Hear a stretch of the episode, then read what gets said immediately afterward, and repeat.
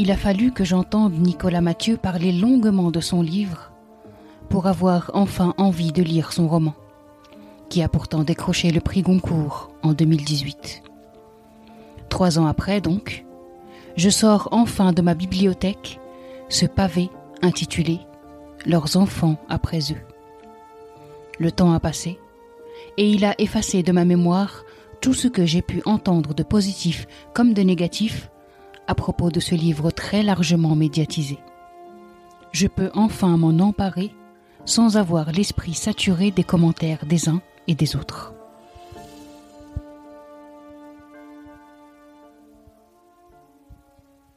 Salut, je m'appelle Asma et vous écoutez Bookapax. Allez. Bienvenue sur Bookapax. Voilà.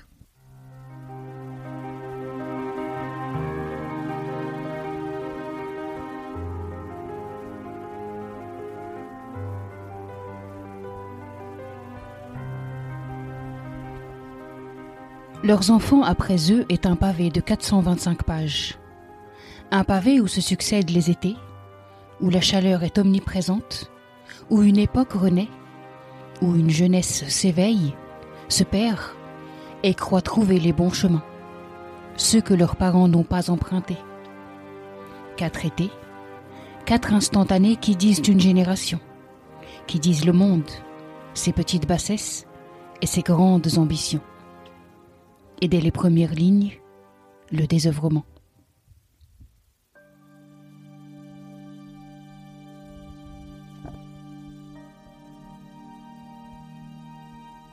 Debout sur la plage, Anthony regardait droit devant lui. À l'aplomb du soleil, les eaux du lac avaient des lourdeurs de pétrole. Par instant, ce velours se froissait au passage d'une carpe ou d'un brochet. Le garçon renifla.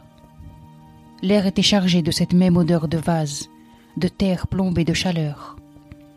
Dans son dos déjà large, Juillet avait semé des taches de rousseur. Il ne portait rien, à part un vieux short de foot et une paire de fausses rébanes.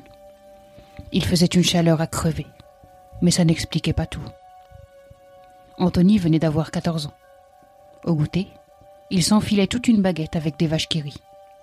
La nuit, il lui arrivait parfois d'écrire des chansons, ses écouteurs sur les oreilles. Ses parents étaient des cons. À la rentrée, ce serait la troisième. Le cousin, lui, ne s'en faisait pas. Étendu sur sa serviette, la belle achetée au marché de Calvi l'année où ils étaient partis en colo, il somnolait à demi. Même allongé, il faisait grand. Tout le monde lui donnait facile 22 ou 23 ans. Le cousin jouait d'ailleurs de cette présomption pour aller dans des endroits où il n'aurait pas dû se trouver. Des bars, des boîtes, des filles.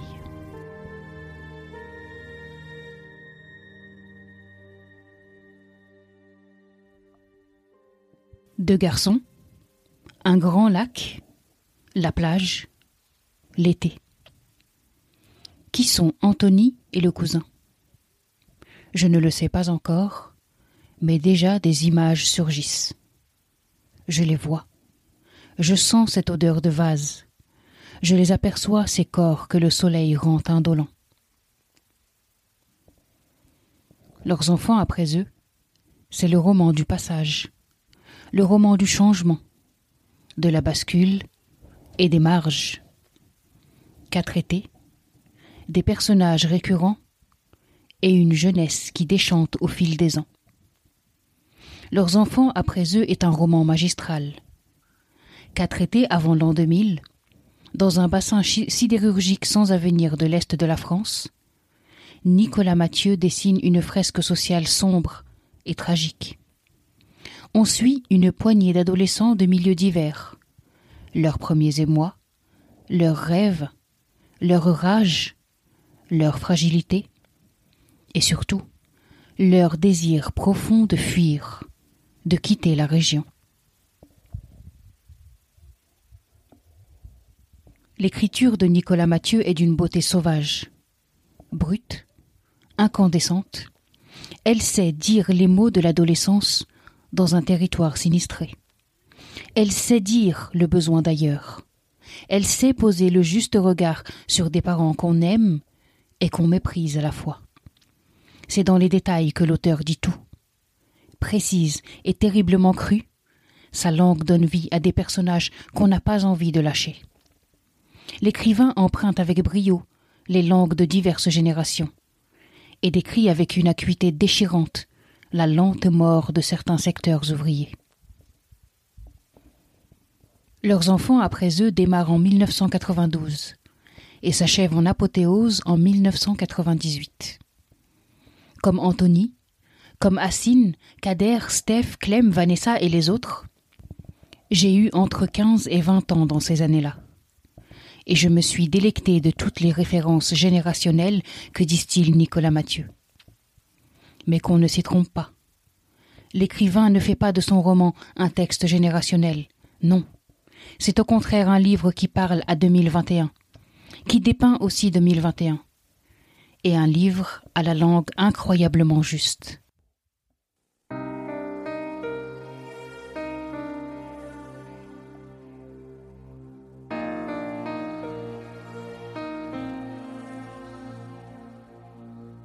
Vanessa avait grandi dans une famille aimante et stable ses parents n'ayant même pas succombé à ces modes si répandus du divorce et de la recomposition. Ils vivaient depuis vingt ans dans le même pavillon qui comptait trois chambres, avec leurs deux enfants, un garçon et une fille.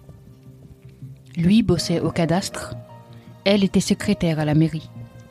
Chaque année, il partait quinze jours à Saint-Lary.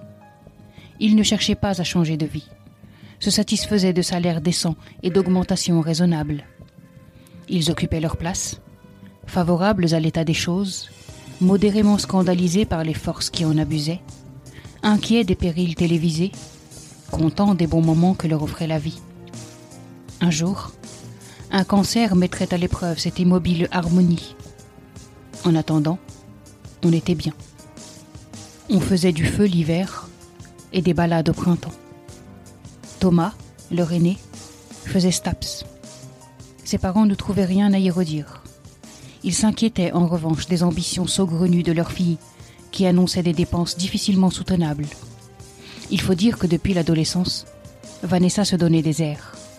Sa fac de droit ne faisait que confirmer le sentiment familial.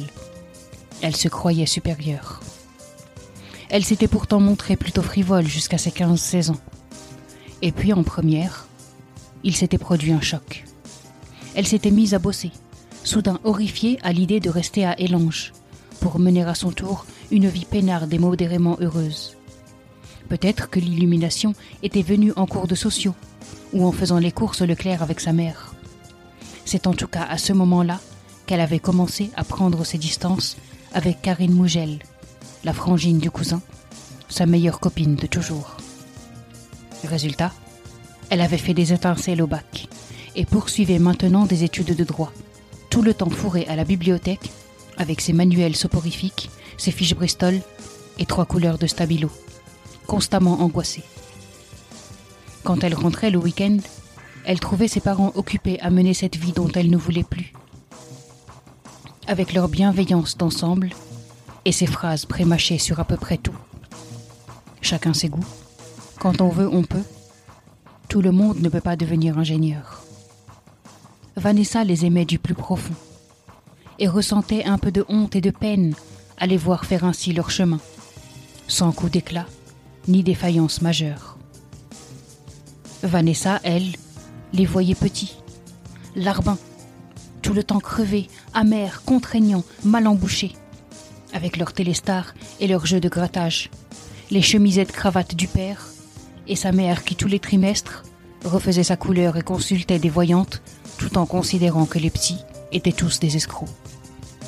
Vanessa voulait fuir ce monde-là, coûte que coûte, et son angoisse était à la mesure de ce désir d'échapper belle.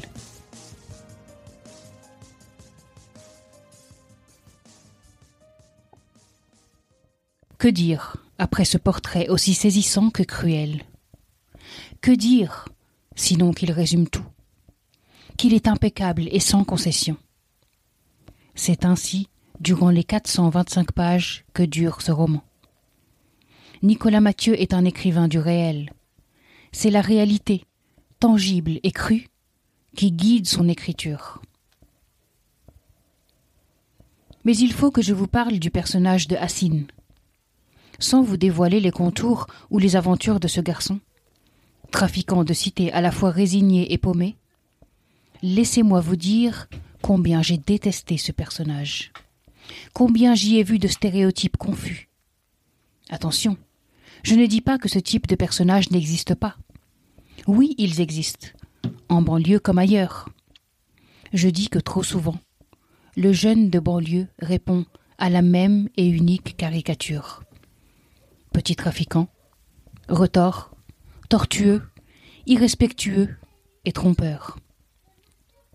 J'aimerais tellement qu'on en sorte. Car la réalité, c'est celle-là, oui, mais bien plus, et bien mieux encore.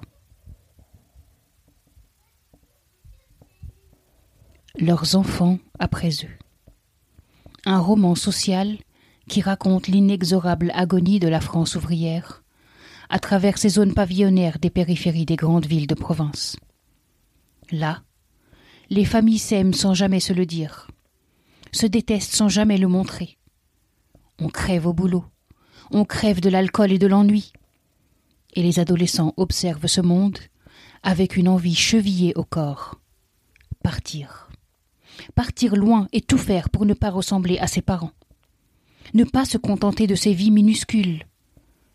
1998 sonne la fin de cet ouvrage.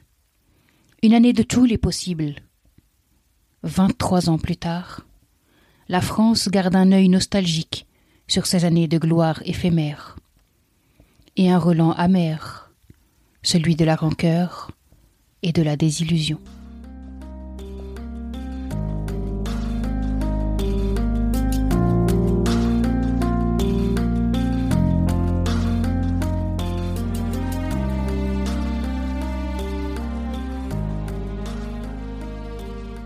Merci d'avoir écouté cet épisode. Cette émission vous plaît? Pour la soutenir et faire en sorte qu'elle continue d'exister, partagez-la sur vos réseaux. Abonnez-vous sur Apple Podcast ou sur votre plateforme de podcast préférée. Et n'hésitez pas à la noter 5 étoiles. Merci infiniment pour vos retours, vos encouragements et votre enthousiasme. À bientôt.